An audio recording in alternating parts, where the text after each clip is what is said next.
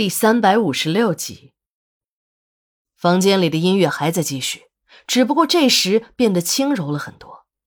宁主任对中国的古典音乐虽然没什么研究，但他还是听出来了，这是自己平常也常听的那首古曲《春江花月夜》。他把刚才听到的打击乐和现在听到的中国传统音乐一对比，心想：这胡德利老爷子的审美范围还真是广泛，这起伏也太大了点儿。怪不得会弄出心脏病来。当宁主任稳了稳心神，又做了一个深呼吸后，他轻轻地推开了门。宁主任只看了那么一眼，心就开始狂跳起来。这下轮到他自己得心脏病了。原来，展现在宁主任眼前的是一座富丽堂皇的宫殿。他读大学时便去过故宫，参观过皇帝老子的金銮宝殿。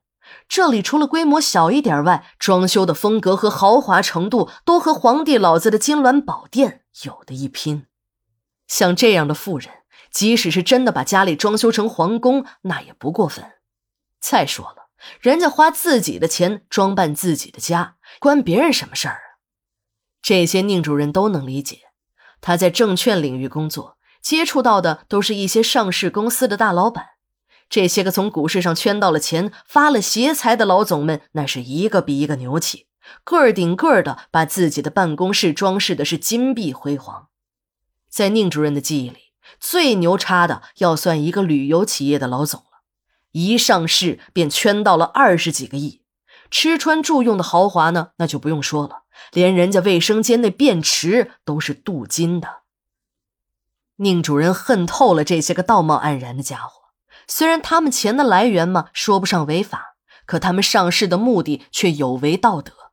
他们从来没有想过要为股民负责，在他们的眼中，股市只是他们合法行骗的地方。多让自己的股票做几个过山车，钞票便会源源不断的从这合法的骗局中赚来。至于怎么把企业的效益搞好，反倒成了次要问题。只要保证企业不倒闭，财务上造造假。那就可以了。那种还在生产和销售领域中拼杀的企业家们，在他们这些上市公司看来，简直就是身穿兽皮、手拿刀叉的非洲土著人。这年头，真正有本事的人，谁还会做那种费力不讨好的事儿？没有了钱去赚，远远不如了没有钱去骗。既然股市给他们提供了机会，再不去捞个盆满钵满，岂不真成了傻子了？宁主任知道。这个东山实业集团早在几年前便已经上市。胡德利虽然从管理层退了下来，不再担任集团公司的总经理，但这董事长的位子却说什么也不肯让给他那姑爷王大富。自认为自己见过世面的宁主任待在了门口，还以为自己走错了地方，进了酒吧的夜场。大厅里音乐声回荡，一群穿着三点式的年轻姑娘们在音乐声中翩翩起舞。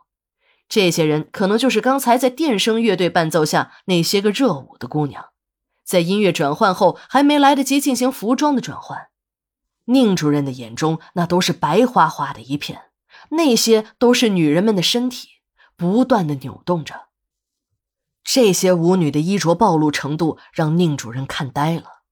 他听说过外国有钢管舞，国内呢也有人偷偷的在搞，自己还在网上看到过。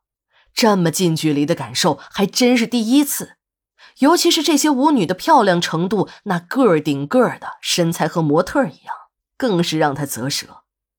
他在书上看到过，古代的皇帝老子们酒池肉林，轻歌曼舞。以前宁主任很纳闷，为什么那些个帝王们如此昏庸，敌人的军队都打到了皇宫的门口，还不忘记作乐？感情这东西，那真叫个享受！定力再强的人，也会在这样的生活中慢慢变得麻木。正当宁主任胡思乱想之际，一个老人已经走到了他的面前。小宁，听说你要来，我很高兴。来，这边坐。宁主任听到有人对自己说话，才意识到自己的失态，一下子回过神来。他定睛一看，眼前的这位老者虽然看上去年龄很大，但说话中气十足。从那扣着黑色眼罩的一只眼睛，他便认了出来，这个人正是胡德利。